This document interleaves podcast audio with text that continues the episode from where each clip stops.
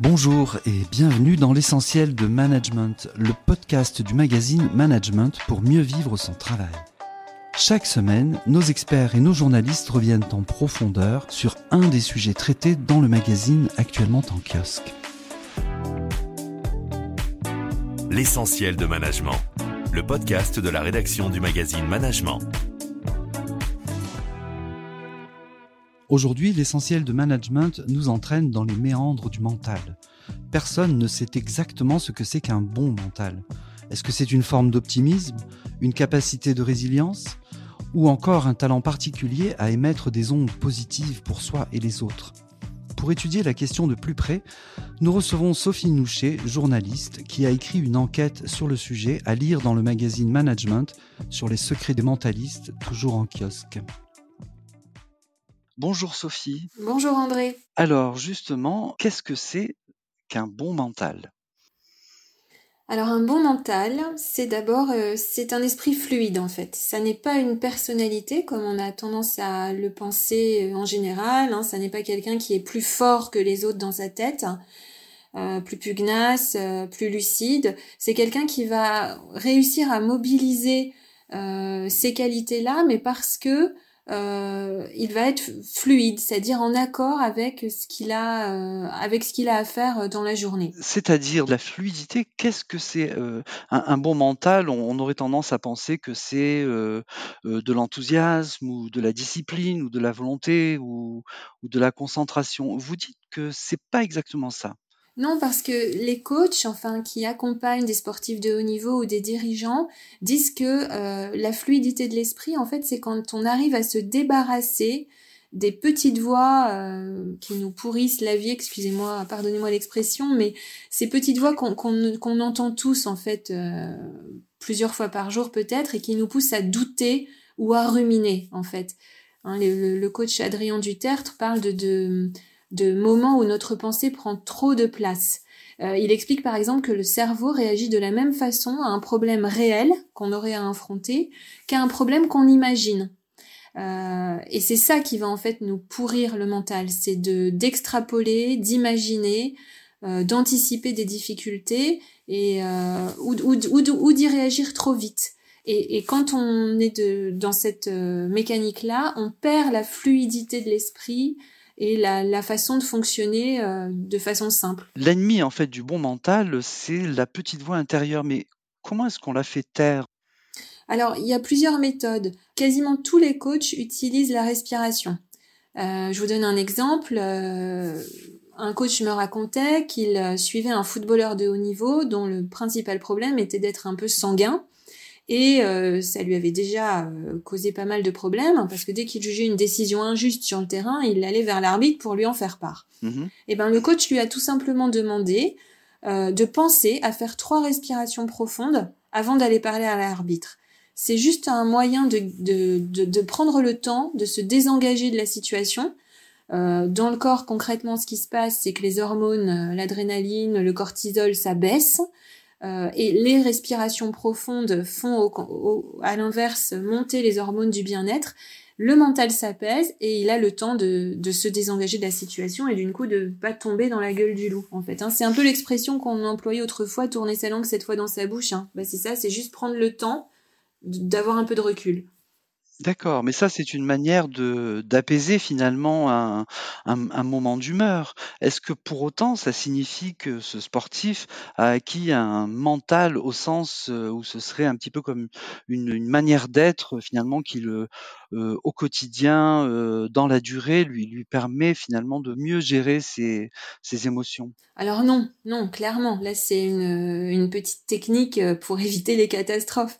Quand on veut se construire un bon enfin en fait, un bon mental, c'est un état qu'on a quand on est heureux, quand on est bien dans ce qu'on fait. On aime son boulot, on a envie d'y aller le matin. Notre cerveau, disent les sciences cognitives, est habitué à une routine qui nous rend heureux et c'est ça qui va faire qu'on va être enthousiaste, qu'on va être motivé, etc. Maintenant, le mental, ça se travaille aussi.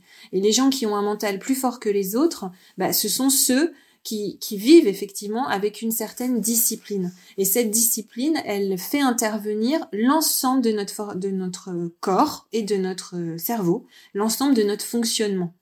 pour vous donner un exemple, quand on commence un travail, euh, que c'est tout nouveau, au début on est à fond, hein, on peut euh, faire de très longues journées, finir au resto avec les collègues, euh, boire un peu, carburer au café cigarette, tout va très bien, on est à fond, tout marche bien. Mais au fil des années, bon, on, on, va forcément à un moment se fatiguer, s'épuiser, se lasser.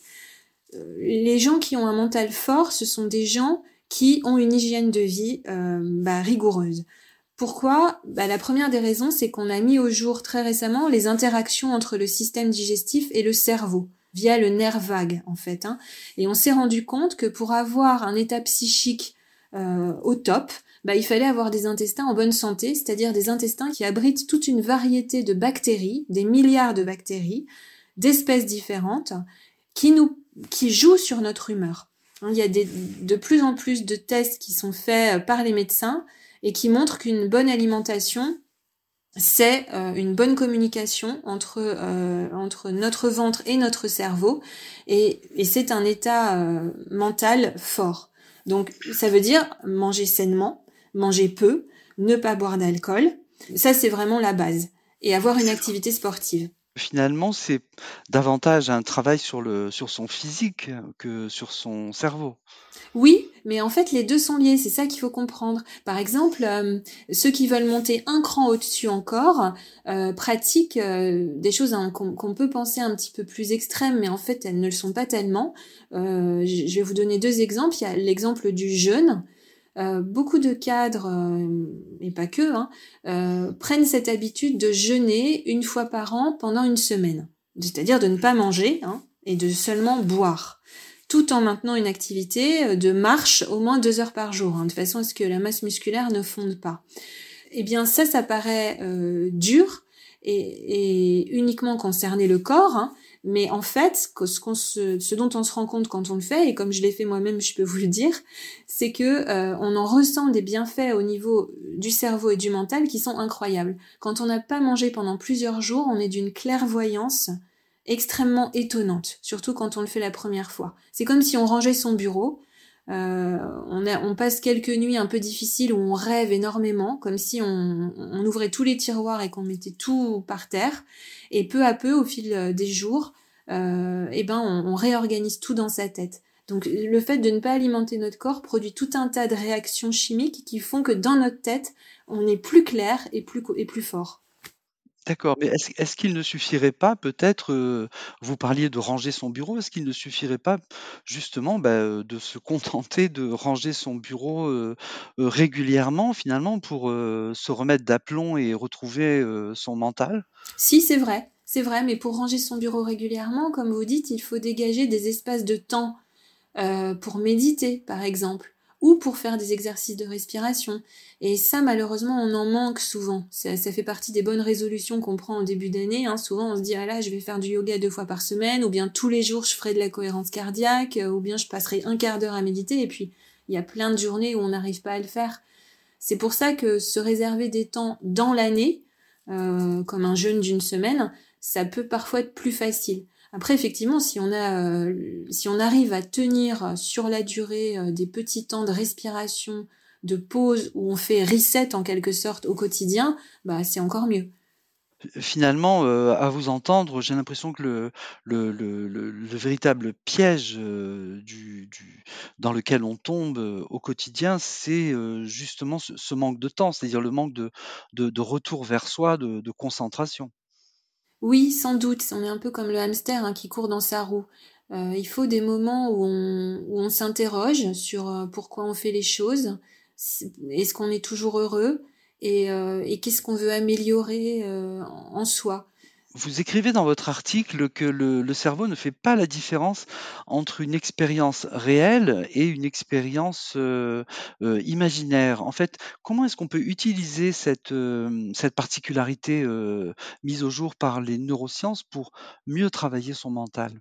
Bah, en fait, il faut essayer d'éviter de tomber dans le piège. Hein. C'est-à-dire que le cerveau nous piège. Quand on commence face à un problème au bureau ou une nouvelle situation, quand on commence à imaginer ce qui pourrait aller de travers, et à anticiper beaucoup trop les difficultés, euh, on commence à ruminer. Hein, cette petite voix dont je vous parlais au début et qu'il faut pas écouter, on, se fait piéger par elle.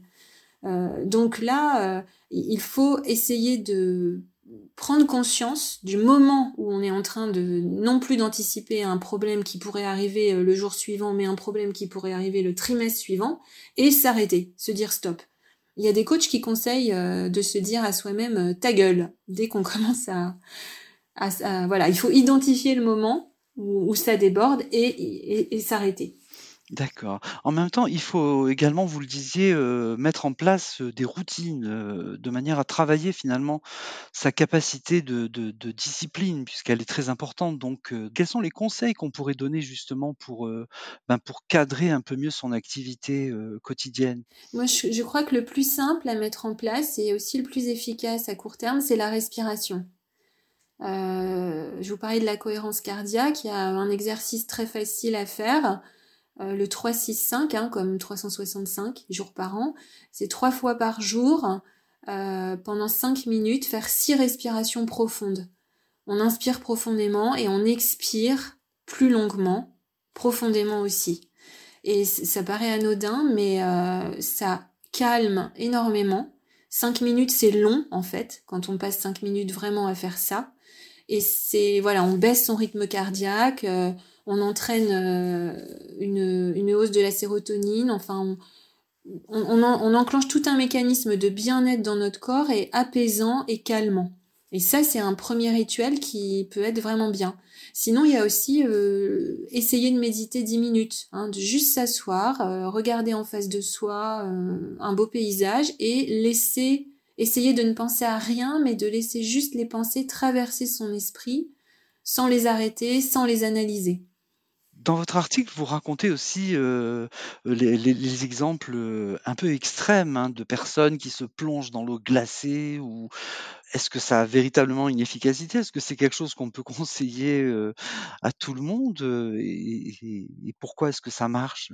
Oui, je donne l'exemple de Wim Hof, un néerlandais d'une soixantaine d'années qui est très connu parce qu'il a, c'est lui qui se plonge dans l'eau glacée. Il peut rester presque une heure, enfin, il est resté une heure sous l'eau glacée. Ça, ce sont des personnes qui travaillent leur volonté euh, d'une façon euh, très importante et souvent euh, ils sont suivis par des par des gens qui ont connu des situations vraiment dramatiques. J'ai interviewé par exemple un, un, coach de la méthode Wim bon bah qui était drogué et qui est sorti de la drogue euh, grâce à cette méthode-là. C'était un joueur de poker en ligne qui vivait euh, d'une façon vraiment qui ne lui convenait plus à un moment. Il a connu la dépression et il a suivi cette méthode, mais parce qu'il était vraiment au fond du trou. Et Hof commence d'ailleurs par, comme je vous le disais tout à l'heure, par faire travailler le souffle. On commence toujours par la respiration. Et ensuite, il emmène les, les, les personnes dans le froid. Et le fait de de se plonger dans l'eau froide, en fait, réactive des instincts de survie. Euh, une forme de stress qu'on ne connaît pas au quotidien, qui n'a rien à voir avec le stress du travail, euh, mais un instinct de survie, donc quelque chose de très fort, de très puissant, euh, et dont on sort apaisé. La recherche, elle est toujours la même, hein, on en sort apaisé. Et les personnes qui suivent ces stages-là disent souvent qu'elles sont maîtresses d'elles-mêmes, beaucoup moins esclaves de, leur, de leurs émotions, euh, et qu'elles en tirent aussi bah, un plaisir de ce contrôle de soi. Mais oui, c'est un palier supérieur. Finalement, euh, retrouver un bon mental, ça peut passer par euh, ces différentes techniques, c'est-à-dire soit reprendre le contrôle sur son corps, soit reprendre le contrôle sur ses pensées limitantes et ces petites voix qui nous polluent le quotidien. Et est-ce qu'on a une idée de l'impact finalement sur une équipe d'un bon mental?